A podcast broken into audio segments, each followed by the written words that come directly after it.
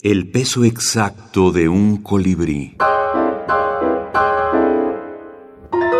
Minificciones eróticas. Los sueños convenidos.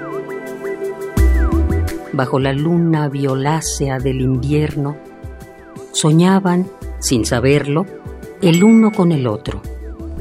Se disfrutaban silenciosamente hasta el amanecer liberando a distancia sus ardientes apetitos privados.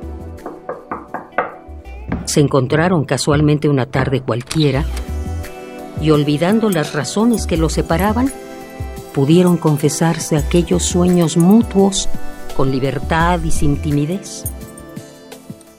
Desde entonces, se encuentran todas las noches para amarse apasionadamente a la hora convenida cada uno desde su cama.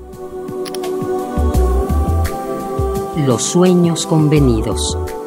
Martín Gardela, Argentina, escritor y difusor de microrelatos.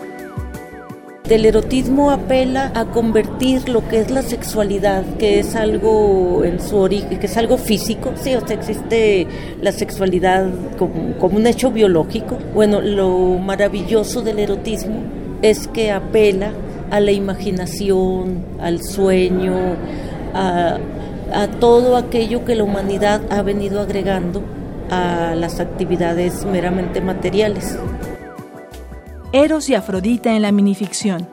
Dina Grijalva, antologadora. Ficticia 2016.